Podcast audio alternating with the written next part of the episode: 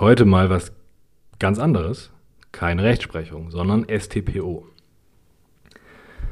Aber nicht einfach nur random STPO, weil da kann man sich auch ein Skript kaufen, sondern STPO, was kam, es kommt, weiß ich nicht, was kam im ersten Examen in den letzten, weiß ich nicht, acht Jahren oder so dran.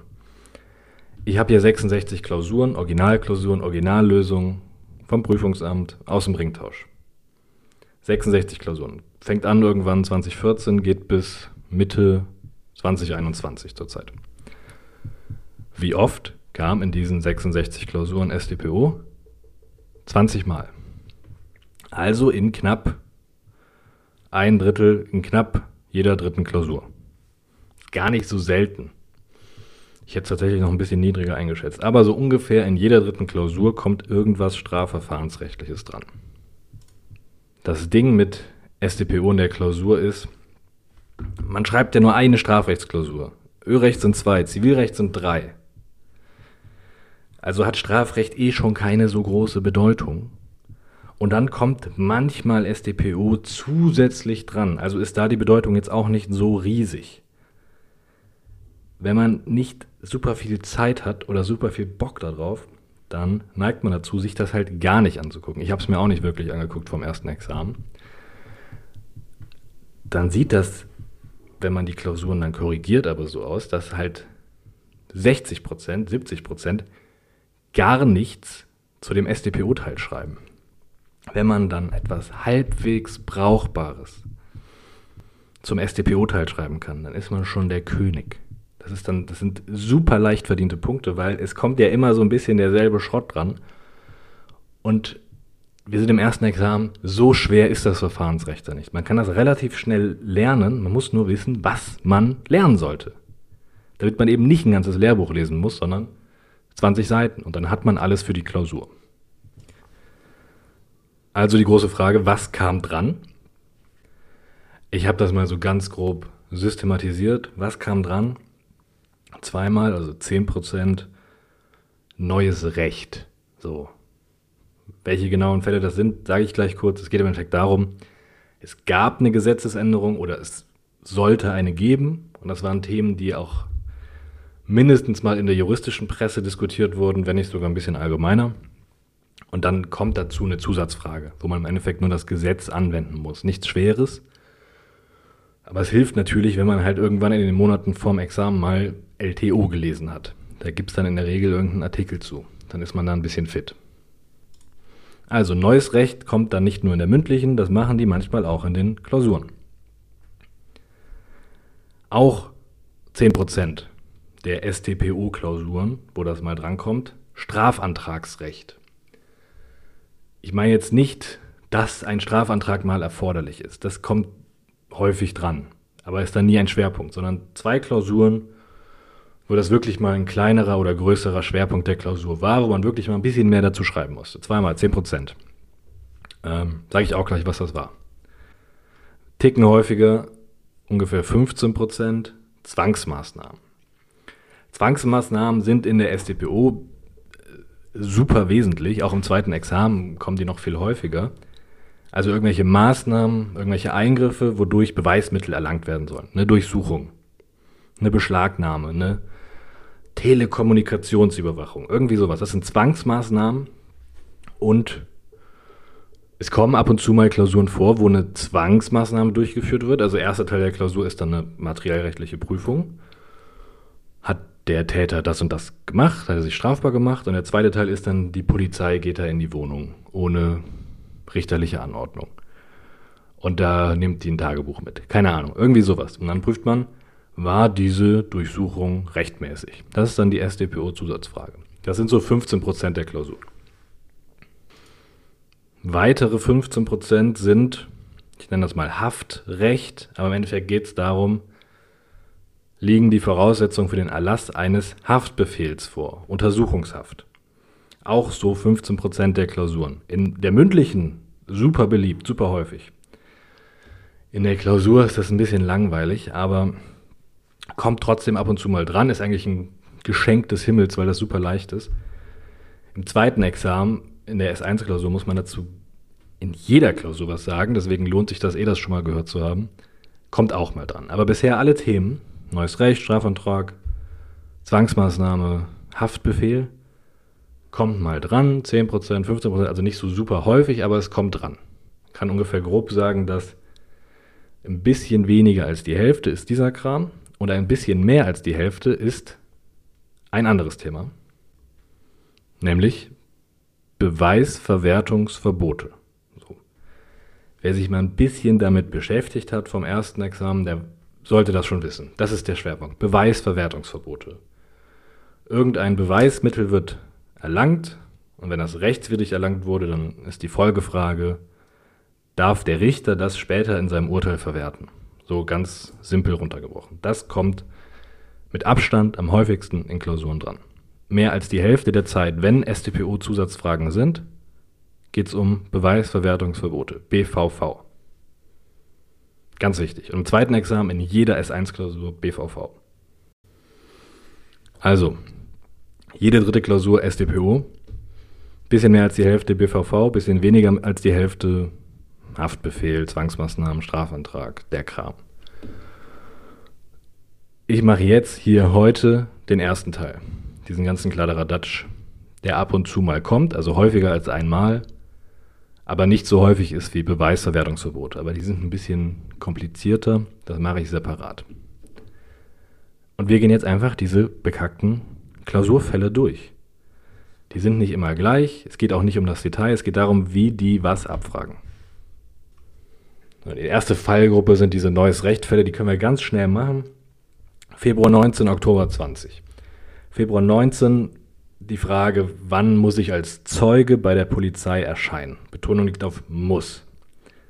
Früher war es nämlich so, dass eine Erscheinenspflicht für Zeugen mit Konsequenzen, wenn ich diese Pflicht missachte, nur bei staatsanwaltlichen und bei gerichtlichen Vernehmungen gab. 161a StPO. Bei der Polizei nicht. Und dann gab es eine StPO-Reform und seitdem gibt es eine Erscheinspflicht auch schon bei Vernehmung von Ermittlungspersonen der Staatsanwaltschaft, das ist die Polizei, die machen den Kram, wenn dieser Vernehmung ein Auftrag der Staatsanwaltschaft zugrunde liegt. Also auf Deutsch, wenn mir nur die Polizei schreibt, lieber Herr Zeuge, komm her, wir wollen dich ausfragen, dann kann ich kommen, muss ich aber nicht wenn die mir schreiben, lieber Herr Zeuge, bitte komm her, dieser Ladung liegt ein Auftrag der Staatsanwaltschaft zugrunde, dann muss ich kommen. Und wenn nicht, gibt es alle möglichen Ordnungsmittel aus der StPO. Das ist geregelt im 163 Absatz 3 Satz 1. Da steht drin, Zeugen sind verpflichtet auf Ladung vor Ermittlungspersonen der Staatsanwaltschaft, das sind Polizisten, 152 GVG steht das drin, die sind verpflichtet, auf Ladung vor Ermittlungspersonen der Staatsanwaltschaft zu erscheinen und zur Sache auszusagen, wenn der Ladung ein Auftrag der Staatsanwaltschaft zugrunde liegt. Klausur ist das natürlich piss einfach, man muss nur diese, diese scheiß Norm finden und die steht genau da, wo man sie erwartet, wenn man einmal die StPO durchgegangen ist vom Examen. Also 158 Folgen, der zweite Abschnitt ist Ermittlungsverfahren, Vorbereitung der öffentlichen Klage heißt das. Und da sind so Generalnormen drin. 161 für die Staatsanwaltschaft, 162 für den Ermittlungsrichter, 163 für die Polizei. Ganz wichtig, auch 163a, Vernehmung des Beschuldigten im Ermittlungsverfahren. Da sind dann auch so Verweise drin nach vorne. Aber da kommen wir dann später beim Beweiserwertungsverbot zu. Einfach merken, wenn es irgendwann mal bei StPO-Fragen um die Polizei geht und um die Staatsanwaltschaft, dann guckt man, wenn man sonst nichts findet, dahin, in die 160er, irgendwo da, zweiter Abschnitt, Vorbereitung der öffentlichen Klage. Da steht auch in der Überschrift drin, Aufgaben der Polizei, Ermittlungsbefugnis der Staatsanwaltschaft. Das findet man. Und dann geht man diese Normen durch und irgendwo ist da die Lösung. Die wollen selten Antworten hören, die man nicht im Gesetz findet. Die halbe Miete bei diesen SDPO-Sachen ist es, das Gesetz sauber runterzuprüfen und die Norm halt nur mal zu finden. So, der zweite Fall lief Oktober 20 und da war auch schon dieses neue Gesetzesvorhaben in der Presse. Klausur sah so aus, erster Teil, prüf, prüf, prüf, materielles Recht, ist der Mörder oder nicht. Zusatzfall. Da steht da der M, der war 1965 wegen Mordes an der J angeklagt, aber mangels ausreichender Beweise freigesprochen. Das freisprechende Urteil wurde rechtskräftig. Die haben damals am Tatort eine Wollmütze gefunden. Die wurde dann in der Asservatenkammer aufgehoben. Frage: Was könnte die Staatsanwaltschaft unternehmen, wenn sich heute aufgrund moderner technischer Möglichkeiten, die 1965 noch nicht existierten, herausstellt, dass sich an der Wollmütze dem M zuzuordnende DNA-Spuren finden lassen, aufgrund derer M als Mörder überführt werden könnte. Also die Frage, können wir jetzt noch mal ran an den Typen, nachdem er rechtskräftig freigesprochen wurde? Das ist die Frage. Das Einzige, was in dieser, also die Antwort auf diese Frage nennt sich Wiederaufnahme. Und wenn man das kennt, nur dieses Wort Wiederaufnahme, dann musste man in der Klausur nur hinten ins Stichwortverzeichnis gucken oder halt ins Inhaltsverzeichnis der StPO. Dann guckt man in die Wiederaufnahmenormen, 359 folgende. Und dann sucht man halt das raus, was passt. Und wenn nichts passt, sagt man, die können nichts machen. Kurz zur Klarstellung. Rechtskraft heißt, wenn ich einmal rechtskräftig verurteilt wurde, dann bleibe ich auch verurteilt. Daran ist eigentlich nicht mehr zu rütteln. Und das gleiche gilt, wenn ich rechtskräftig freigesprochen wurde. Daran ist eigentlich nicht mehr zu rütteln. Ne bis in idem. Freispruch, rechtskräftig. Ich habe dann nicht mehr die Angst, dass ich nochmal angeklagt werde und nochmal und nochmal und irgendwann klappt es dann vor dem, vor irgendeinem anderen Richter, der sagt, mir reicht das an Beweisen. Rechtskräftiger Freispruch bleibt bestehen. Rechtskräftige Verurteilung bleibt bestehen. Ausnahme, Wiederaufnahme. Die Wiederaufnahme durchbricht die Rechtskraft. Rechtskraft Durchbrechung. Und es gibt diese Wiederaufnahme zugunsten des Angeklagten, wenn er also fälschlich verurteilt wurde, und zu Ungunsten, wenn er fälschlich freigesprochen wurde. Und hier in dem Fall geht es ja darum, dass er womöglich fälschlich freigesprochen wurde. Das steht auch so quasi in der Überschrift. Da steht Wiederaufnahme zu Ungunsten im 362 StPO. Und in der Klausur wollten die einfach nur, dass man 362 StPO findet. Da stehen abschließend Wiederaufnahmegründe drin und dann guckt man, ob einer dieser Gründe passt. Da muss man kein Jurist für sein. Und in der Klausur war die Lösung, nein, keiner dieser Gründe passt. Also nochmal in kurz. Man sagt erstens, man kann die nicht einfach nochmal anklagen, wegen Artikel 103 Absatz 3 Grundgesetz. Ne bis in idem, nicht zweimal in derselben Sache. Das ist so juristische Allgemeinbildung. Ne? Rechtskräftig freigesprochen oder rechtskräftig verurteilt heißt, es ist Schicht im Schacht. Ne bis in idem. Die einzige Möglichkeit wäre eine Wiederaufnahme nach den 359 folgenden. Hier wäre die zu Ungunsten, also 362. Dann müsste ein Wiederaufnahmegrund vorliegen und dann schreibt man, keiner passt. Das ist ungefähr ein Satz. Ist also wirklich eine billige Zusatzfrage, aber es sind geschenkte Punkte, weil selbst sowas bearbeiten viele in der Klausur nicht und kriegen dann quasi Minuspunkte. Wenn man da nur zwei Sätze schreibt, dann äh, hat man schon gewonnen.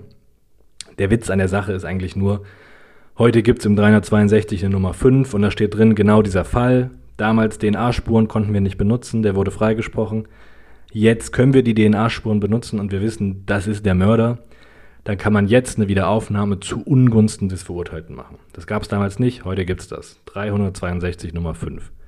Also immer bei so neuen Gesetzen, wenn darüber ein bisschen diskutiert wird, hier auch, ist das verfassungswidrig einfach mal so im Hinterkopf haben, dass man weiß, es gibt die Wiederaufnahme und es gibt Rechtskraft. Und dann sind das super leichte Klausurfragen. Das sind die beiden Fälle, die die gebracht haben zu neuen Gesetzen. Die nächste Fallgruppe sind so Strafantragsgeschichten. Strafantrag kennt man schon im ersten Examen. Da muss man öfter mal einen Satz zu schreiben. Eigentlich bei jeder Sachbestätigung, bei jedem Hausfriedensbruch, bei jeder Beleidigung. Und beim Haus- und Familiendiebstahl, der kommt oft. 247 StGB. Absolutes Antragsdelikt. Ohne Strafantrag kann das nicht verfolgt werden. Dann gibt es ein Verfahrenshindernis. In der Klausur sieht das meistens so aus, dass im Bearbeitervermerk steht, soweit erforderlich sind Strafanträge gestellt. Dann sieht es meistens so aus, dass das kein Problem ist. Man muss nur noch an diesen Einsatz denken, bei einer Sachbeschädigung oder so. Manchmal ist es in Klausuren aber auch nicht so, dann steht da drin, dass keine Strafanträge gestellt sind. Oder da ist sogar noch ein bisschen mehr Text, da steht dann drin, dass die O nicht will, dass ihr Bruder verurteilt wird und deswegen stellt sie keinen Strafantrag oder so. Und dann weiß man, okay, das ist ein kleines Problem hier. Da muss ich ein bisschen was zu sagen. So war es jedenfalls in den Klausuren, wo das ein kleiner oder mittelgroßer Schwerpunkt war, dieser Strafantragskram. Ein Fall war Mai 21. Gar nicht so lang her. Kein besonders schwieriger Fall. Sah ungefähr so aus, dass der Stiefbruder seine Stiefschwester beklaut. Und die sagt dann, oh, dass der verurteilt wird, das will ich aber nicht. Ich stelle keinen Strafantrag. Steht extra so in der Klausur drin.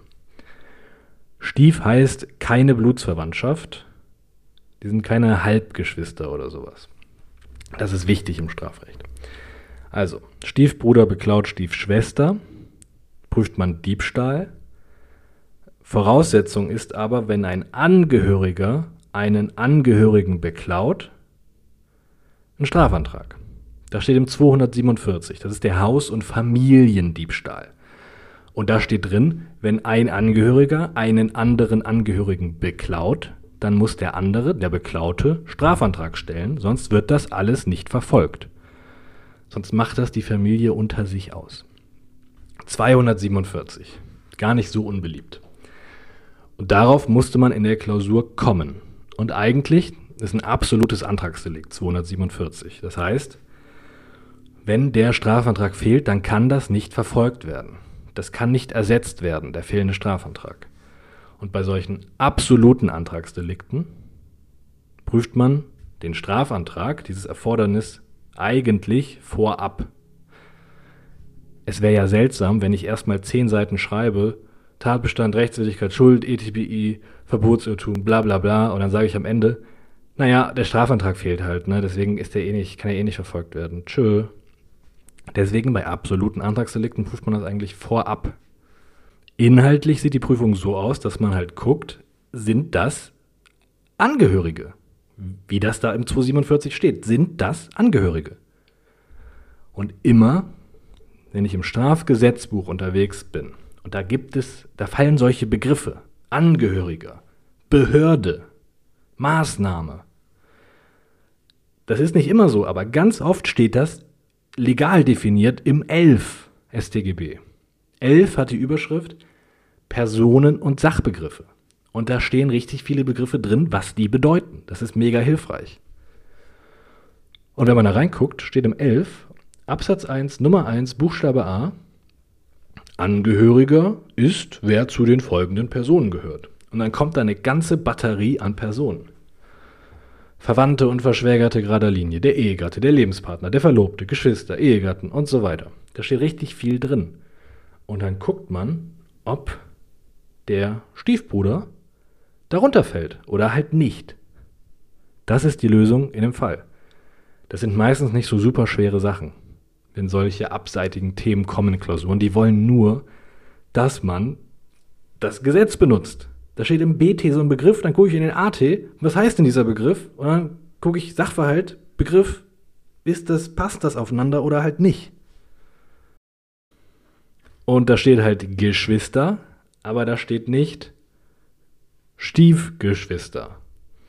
Man kann dann noch ins BGB gucken, bei diesen 1589, 1590, da um den Dreh, da steht ganz viel drin zu gerader Linie, Seitenlinie, Seitenlinie verschwägert und nicht. Der Knackpunkt ist für eine Klausur, wo sowas ab und zu mal kommt, man merkt sich, wichtig ist der Begriff Angehöriger, der steht im 11. Für Familienrecht guckt man ins BGB bei 1590 da sucht man sich raus, was passt. Und hier im Fall passt halt nix. Ich könnte höchstens den Begriff Geschwister benutzen aus dem Elf. Geschwister meint Blut oder Gesetz. Immer, wenn es um Angehörige geht, Blut oder Gesetz. Blut heißt, die haben dieselben Eltern. Zumindest ein und dasselbe Elternteil, also Halbbrüder, Halbgeschwister, oder da ist jemand adoptiert durch Gesetz, wird man ja auch Angehöriger, durch Heirat zum Beispiel oder durch Adoption. Aber wenn ich weder gesetzlich verwandt bin, indem der adoptiert ist von meinem Vater, noch durch Blut verwandt bin, weil wir dasselbe Elternteil teilen, dann sind wir keine Geschwister im Sinne von elf und dann sind wir keine Angehörigen und dann passt 247 nicht. Dann gibt es gar kein Strafantragserfordernis, weil mich nicht ein Angehöriger beklaut hat, sondern nur mein Stiefbruder. Für eine Klausur merkt man sich, Angehörigeneigenschaft heißt Blut oder Gesetz hier in der Klausur, das ist alles nicht so wild. Man muss das nur erkennen, dass es den 247 gibt und dann guckt man in den 11 und versucht, das unter dem Begriff Geschwister zu subsumieren. Das steht auch so im Prüfervermerk. Da steht drin, dass hier nichts Tiefgehendes erwartet wird, sondern nur, dass die Bearbeitung mit dem gesetzlichen Begriff Geschwister umgehen. Mehr wird da gar nicht verlangt. Man muss es nur erkennen und dazu was schreiben. Man muss da kein Genie für sein, um hier ein paar Punkte zu sammeln. Das muss nicht perfekt sein. Der zweite Klausurfall zum Strafantrag, bisschen komplizierter, aber das ist auch ein Fall, der durchaus in Zukunft weiterlaufen kann. Das ist ein Originalfall aus der Rechtsprechung, der ganz interessant ist. Sowohl fürs erste als auch fürs zweite Examen. Das lief im Mai 2018. Zum ersten Mal im Examen. Im ersten. Der lief da noch mit Mittäterschaft und sowas. Ich mache den ein bisschen einfacher. Drei-Personen-Verhältnis. Wir haben die Mutter, die hat eine Tochter. Die Tochter heiratet ihren Ehemann. Dann lassen die sich scheiden. Wir haben also die Mutter, Tochter, Ex-Mann. Ex-Mann ist der Ex-Schwiegersohn der Mutter und die Mutter ist die Ex-Schwiegermutter des Ex-Manns. Ja? Und unser Schwiegersohn ehemals will jetzt bei seiner Schwiegermutter im Ferienhaus einbrechen und einen teuren goldenen Ring klauen. Und er denkt, die ist nicht zu Hause, geht da rein, steckt sich den Ring in die Tasche. Problem, die gute Frau ist doch zu Hause. Und als sie den sieht, wie er da sich den Ring in die Tasche steckt, äh, schreit sie, kriegt einen Herzinfarkt und stirbt. So. Klausur sollte man dann die Strafbarkeit des Schwiegersohns prüfen, also Diebstahl 244 qualifiziert. Ist jetzt egal, ob das jetzt 244 Absatz 4 ist oder Absatz 1 Nummer 3. Ich nenne das jetzt mal Wohnungseinbruchsdiebstahl. Alles plus. Die Frage ist nur, kann das verfolgt werden? Denn die Mutter, also die, die er beklaut hat, hat ja keinen Strafantrag gestellt die wird auch keinen Strafantrag mehr stellen können. Die ist nämlich tot. Wenn die ganze Nummer jetzt aber ein absolutes Antragsdelikt ist, weil das Angehörige sind nach 247, dann haben wir ein Problem. Dann kann der für diese Tat, zumindest für den Diebstahl, darauf beschränken wir uns jetzt, nicht verfolgt werden. Das war die Klausur, nur ein bisschen komplizierter noch vom Sachverhalt her. Die Prüfung sieht genauso aus wie gerade. Wir gucken, in den 247, wenn ein Angehöriger einen anderen Angehörigen beklaut, dann muss man einen Strafantrag stellen, der Beklaute. Hat sie nicht gemacht, also kommt es darauf an, ob hier ein Angehöriger einen anderen Angehörigen beklaut hat. Ob das ein Fall ist von 247. Wenn ja, kann das nicht verfolgt werden, weil wir keinen Strafantrag haben. Ob die Angehörige sind oder nicht, steht im 11 ganz oben, Absatz 1, Nummer 1, Buchstabe A. Angehörige sind, bla bla bla. Sind die verwandt? Ja, weil der hat ja die Tochter geheiratet. Deswegen nennt sie sich ja auch Schwiegermutter und er sich Schwiegersohn. Die sind verschwägert. Das steht im 5090 BGB. Die sind verschwägert in gerader Linie. Und nach 1590 Absatz 2 BGB besteht diese, dieses Angehörigenverhältnis auch fort, wenn die Ehe zur Tochter geschieden ist. Einmal verschwägert, immer verschwägert da. Ja?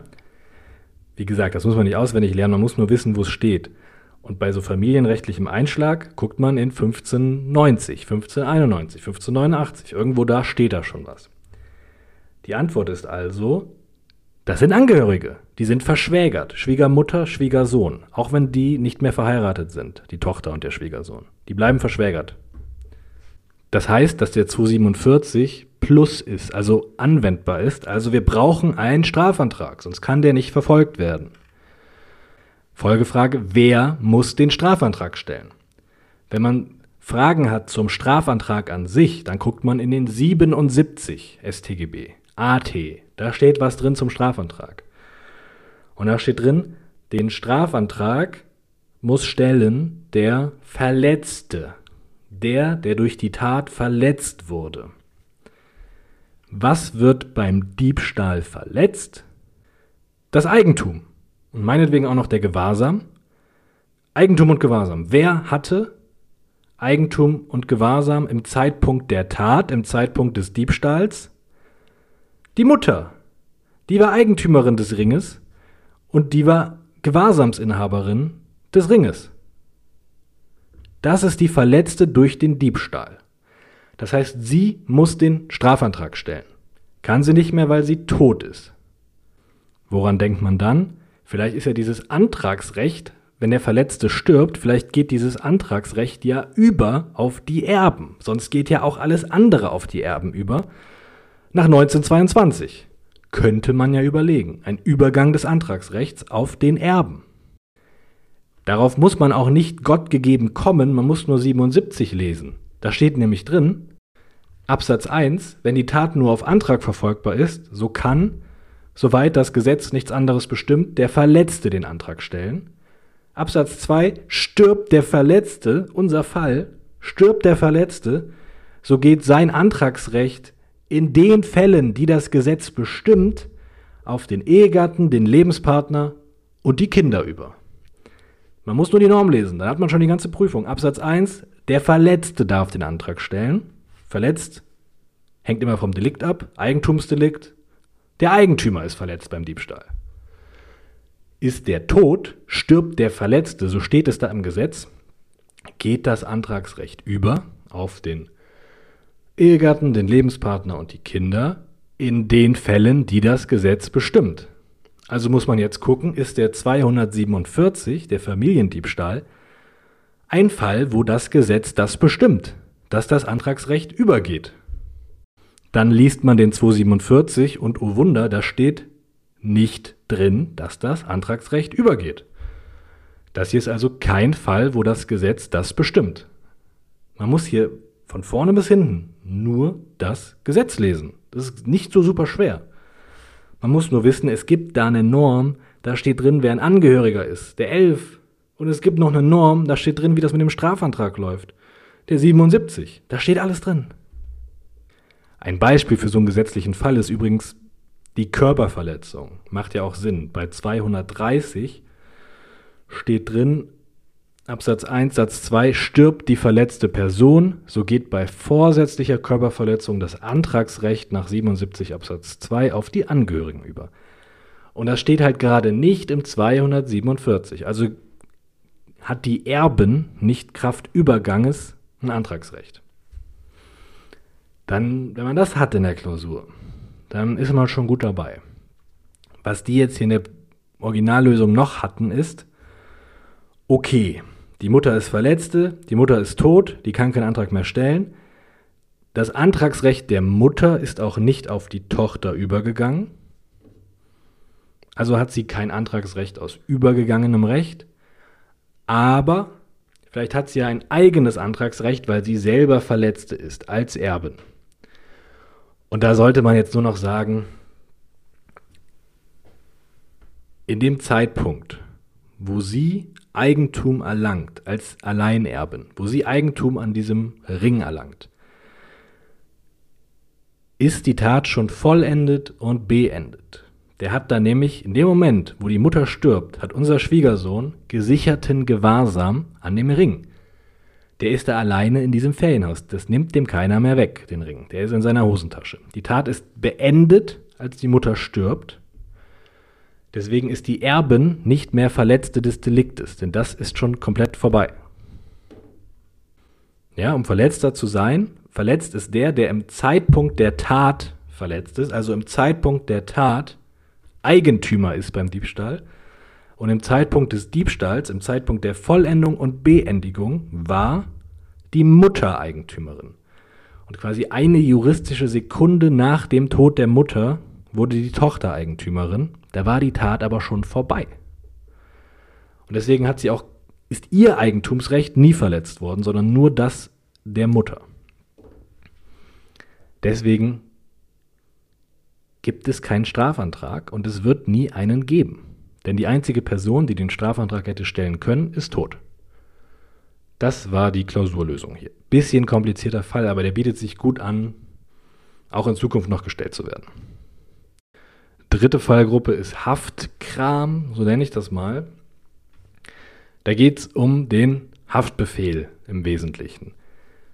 Das kann in unterschiedlichen Konstellationen kommen. Es kann mal sein, so war das im Juni 2016, dass man in der Klausur eine Rechtfertigung prüfen musste nach 127 Absatz 2 StPO.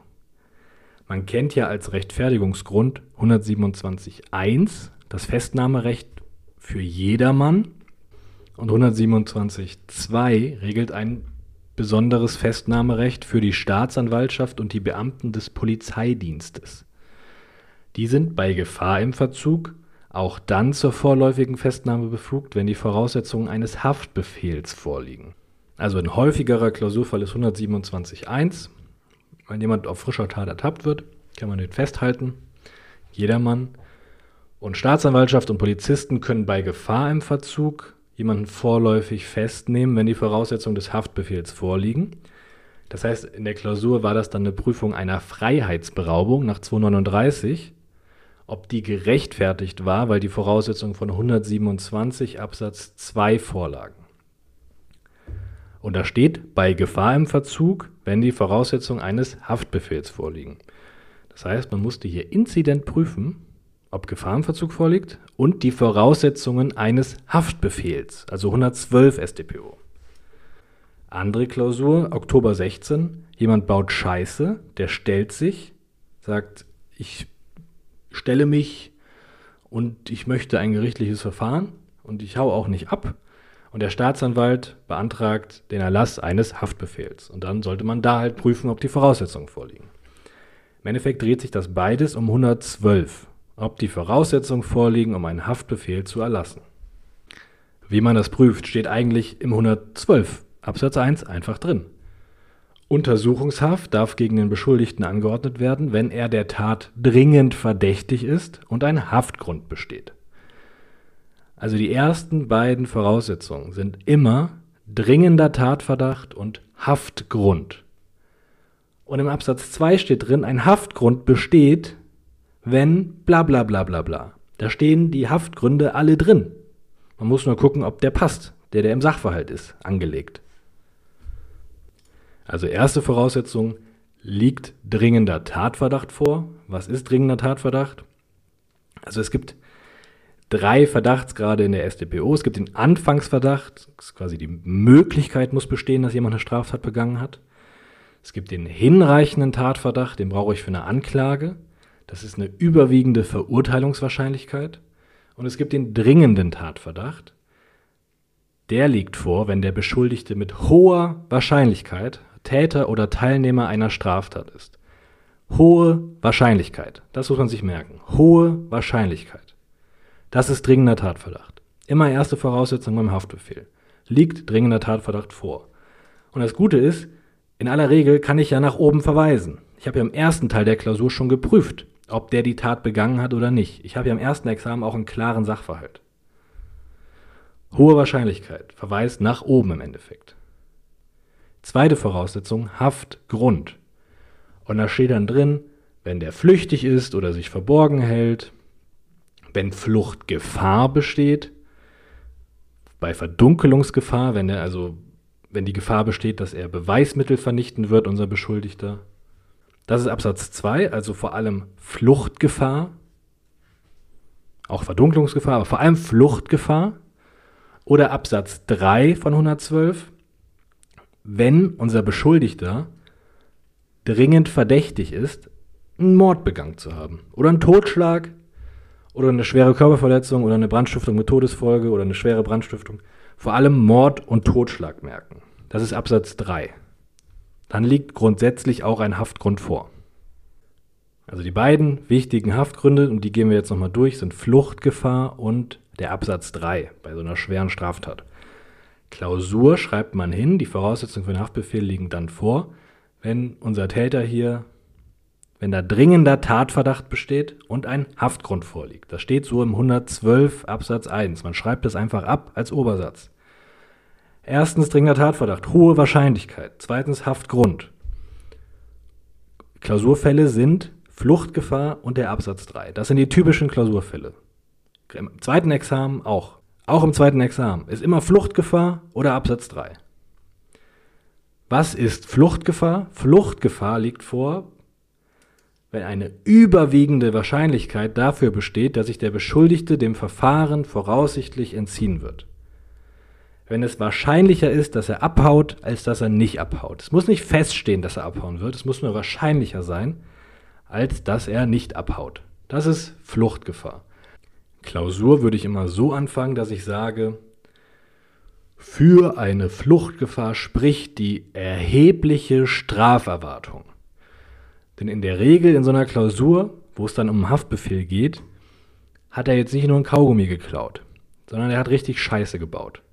Und wenn da eine Straferwartung irgendwo drin ist von nicht unter fünf Jahren oder so, dann schreibe ich da rein, für eine Fluchtgefahr, für diese überwiegende Wahrscheinlichkeit, dass er sich dem Verfahren entziehen wird, spricht die erhebliche Straferwartung wenn er verurteilt wird.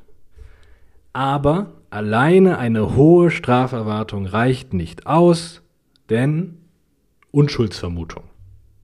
Und jetzt muss man nur noch den Sachverhalt lesen und dann guckt man, was da für zusätzliche Umstände drinstehen. Und entweder steht da drin, der hat noch eine ausländische Staatsangehörigkeit, der hat keinen festen Job, der hat keinen Wohnort hier, der hat keine Kinder hier, sondern Kinder im Ausland, der hat auch Vermögen im Ausland. Dann ist klar, wo die Reise hingeht. Fluchtgefahr plus. Da kann aber auch drin stehen, der arbeitet hier seit 30 Jahren in derselben Firma, der hat acht Kinder und fünf Enkelkinder, äh, der hat nur die deutsche Staatsangehörigkeit, der hat hier drei Häuser in Bonn stehen. Wenn er hier total verwurzelt ist, dann spricht das gegen Fluchtgefahr. Ja, das ist das Einfache in den Klausuren. Fluchtgefahr könnte vorliegen, überwiegende Wahrscheinlichkeit, dass er sich dem Verfahren entziehen wird. Dafür spricht die hohe Straferwartung. Das reicht alleine nicht, wegen der Unschuldsvermutung. Und dann guckt man sich, was da für Umstände im Sachverhalt noch genannt sind. Der zweite Klausurfall ist 112 Absatz 3. Und da steht ja drin, wer eines dieser schlimmen Delikte hier begeht. Da braucht man keinen Haftgrund. So steht das da ungefähr drin. Gegen den Beschuldigten, der einer Straftat nach bla bla bla bla bla bla dringend verdächtig ist, darf die Untersuchungshaft auch angeordnet werden, wenn ein Haftgrund nach Absatz 2 nicht besteht. Mit anderen Worten ist das hier quasi der Haftgrund des schweren Delikts. Ja? In der Klausur ist das natürlich super simpel, weil ich habe ja schon vorher geprüft, ob der einen Mord begangen hat oder nicht. An dieser Stelle in der Klausur schreibe ich dann, dass er eines Mordes dringend verdächtig ist und deshalb grundsätzlich die Voraussetzungen von 112 Absatz 3 vorliegen.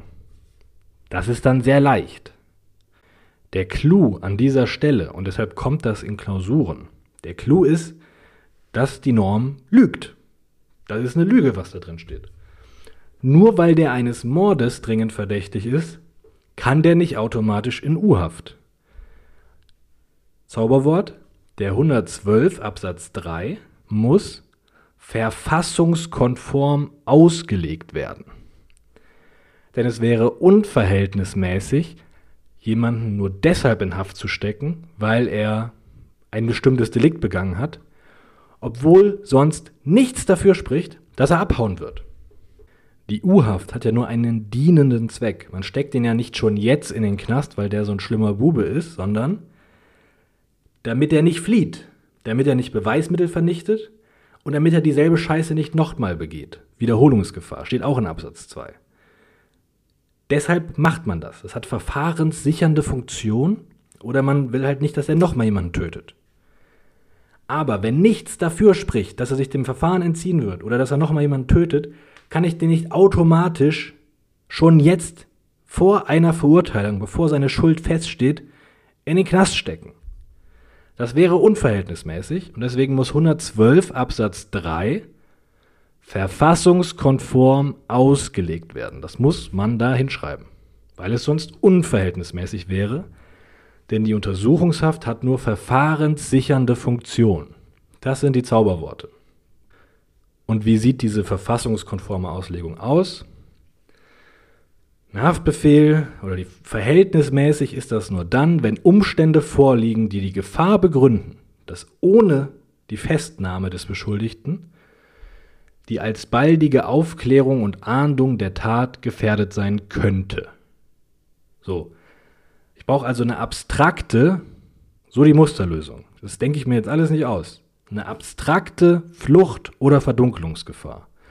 In Absatz 2 eine konkrete, im Absatz 3 brauche ich in der verfassungskonformen Auslegung eine abstrakte Fluchtgefahr und die liegt schon vor, wenn es nicht komplett ausgeschlossen werden kann, dass er flieht. Da kann man jetzt nicht so toll drunter subsumieren. Der Sachverhalt wird einem da eh genug geben. Da steht entweder drin, das ist der 90-jährige OPO, der sich nicht mehr bewegen kann und gelähmt ist und der hat halt jemanden umgebracht, mit dem er seit 80 Jahren im Clinch lag. So, und jetzt möchte der einfach nur noch sterben. Dann besteht da jetzt keine Wiederholungsgefahr und keine Fluchtgefahr. Der kann sich nicht mehr bewegen. Dann wäre es unverhältnismäßig, den jetzt schon in U-Haft zu stecken, ohne dass seine Schuld festgestellt ist. Wenn da ansatzweise Indizien vorliegen, dass er abhauen könnte, dann kommt er auch in U-Haft. Und der Praxis steht dann immer, Haftbefehl nur dann, wenn das nicht ausgeschlossen werden kann. Dies ist hier der Fall. Punkt. So, es kann halt nie ausgeschlossen werden. Wichtig für die Klausur, verfassungskonforme Auslegung. U-Haft hat verfahrenssichernde Funktion. Es wäre sonst unverhältnismäßig. Deswegen muss zumindest eine abstrakte Flucht- oder Verdunklungsgefahr bestehen. Okay? Vierte Fallgruppe. Zwangsmaßnahmen. Gibt es 1000 Stück in der StPO. Was läuft im Examen? April 21. Durchsuchung. Fallfrage. Dürfen die erlangten Beweismittel verwertet werden? Juni 21. Zwangsmaßnahme. Welche? Durchsuchung. War die Durchsuchung rechtmäßig? Also im Endeffekt zweimal derselbe Kack. Durchsuchung. Das ist auch im zweiten Examen somit die beliebteste Zwangsmaßnahme. Und deswegen nehmen die die jetzt auch im ersten, wie man sieht ähm, geregelt in den 102 folgenden StPO. Wichtig in der Klausur, dass man sich das mal durchliest. 102 regelt die Durchsuchung beim Beschuldigten, 103 die Durchsuchung bei anderen Personen. Vielleicht versteckt ja jemanden unseren Beschuldigten. 104 ist die Durchsuchung zur Nachtzeit und 105 ist das Verfahren bei, bei der Durchsuchung. Ist da alles schön geregelt. In der Klausur sind 80 Prozent an dieser Stelle nur, dass man das Gesetz liest und anwendet. Das ist jetzt keine große Kunst, die da erwartet wird. Wenn man sich irgendwas merken will, dann merkt man sich, dass man solche Zwangsmaßnahmen, eine Durchsuchung, eine Beschlagnahme und so weiter, das sind ja alles so hoheitliche Eingriffe. Das macht ja auch die Polizei. Das ist so ähnlich wie Polizeirecht. Deswegen prüft man das wie ein Verwaltungsakt einfach. Ermächtigungsgrundlage, formelle Voraussetzungen, materielle Voraussetzungen. Man tut dann einfach so bei diesen Zwangsmaßnahmen, als wäre man jetzt nicht in der StPO und man denkt, oh, Tatbestand, Rechtswidrigkeit, Schuld, sondern man tut so, als wäre man im Verwaltungsrecht. EGL, formelle Rechtmäßigkeit, materielle Rechtmäßigkeit. EGL für die Durchsuchung beim Beschuldigten zum Beispiel ist dann 102 StPO. Formelle Voraussetzung, also Zuständigkeit, Verfahren, Form kennt man ja. Und da habe ich ja gerade schon gesagt, es gibt diesen 105. Und da steht drin, Überschrift Verfahren bei Durchsuchung. Und da steht alles drin. Durchsuchungen dürfen nur durch den Richter, bei Gefahr im Verzug auch durch die Staatsanwaltschaft und ihre Ermittlungsperson angeordnet werden. So, da steht schon alles drin. Ich muss das nur in mein, mein Prüfungsschema einbauen. Also erstens EGL, wie ein Verwaltungsakt, zweitens formelle Voraussetzungen. Im Verwaltungsrecht nenne ich das jetzt Zuständigkeit. Und hier nenne ich das einfach, wie ich will. So, das, ich muss ja gar keine Überschrift machen. Ich kann einfach abschreiben. Anordnen darf das, bla bla bla bla bla. Klammer auf, 105. So kann ich das auch machen. Wenn ich eine Überschrift mache oder ein Stichwort brauche, Anordnungsbefugnis, Anordnungskompetenz. Wer darf diese Zwangsmaßnahme anordnen? Das steht im 105. Der Richter bei Gefahr im Verzug, auch die Staatsanwaltschaft und ihre Ermittlungsperson. Und dann prüfe ich das. Hat die Person, die das hier angeordnet hat, hatte die die Befugnis dazu? Und in Klausuren, oh Wunder, da ordnet das nicht der Richter an. Das wäre ja zu leicht, sondern das ist die STA oder die Polizei, die das macht.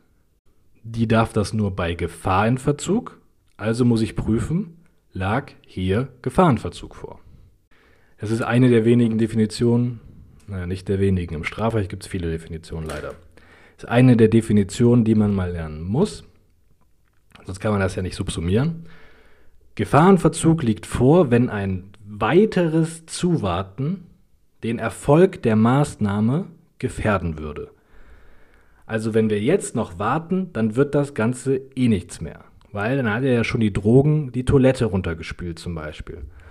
Oder der hat die bösen Nachrichten von seinem Handy dann schon gelöscht.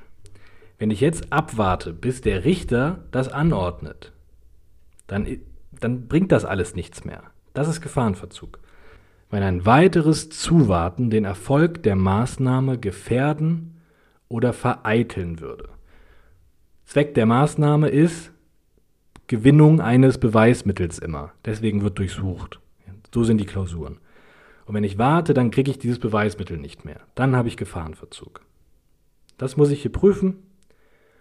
In der Klausur ist das dann zum Beispiel mitten in der Nacht und es gibt keinen richterlichen Bereitschaftsdienst. Also liegt Gefahrenverzug vor, also durfte das der Polizist anordnen oder die Staatsanwaltschaft. Man muss halt nur mal definieren und subsumieren. Ist nicht so schwer dann, in der Regel. Wenn das dann zur Nachtzeit ist, wie in der Regel in Klausuren, muss man dann hier auch noch 104 prüfen. Und da steht auch drin, bei Gefahrenverzug darf man das auch nachts machen. Muss man nur die Norm wieder runter subsumieren. Und dann hat man EGL, dann hat man formelle Voraussetzungen, dann braucht man noch drittens materielle Voraussetzungen. Und da reicht es eigentlich aus, Wortlaut von 102, da steht drin, wer einer Straftat verdächtig ist, da darf man durchsuchen. Eine sehr geringe Eingriffsschwelle für die Durchsuchung beim Beschuldigten, obwohl man die scheiß Bude von dem betritt übrigens. Ne? Ganz schön heftig. Dass es nur einen Anfangsverdacht braucht. Der muss nur einer Straftat verdächtig sein. Und ein Anfangsverdacht liegt schon vor, wenn die Möglichkeit der Begehung einer Straftat besteht.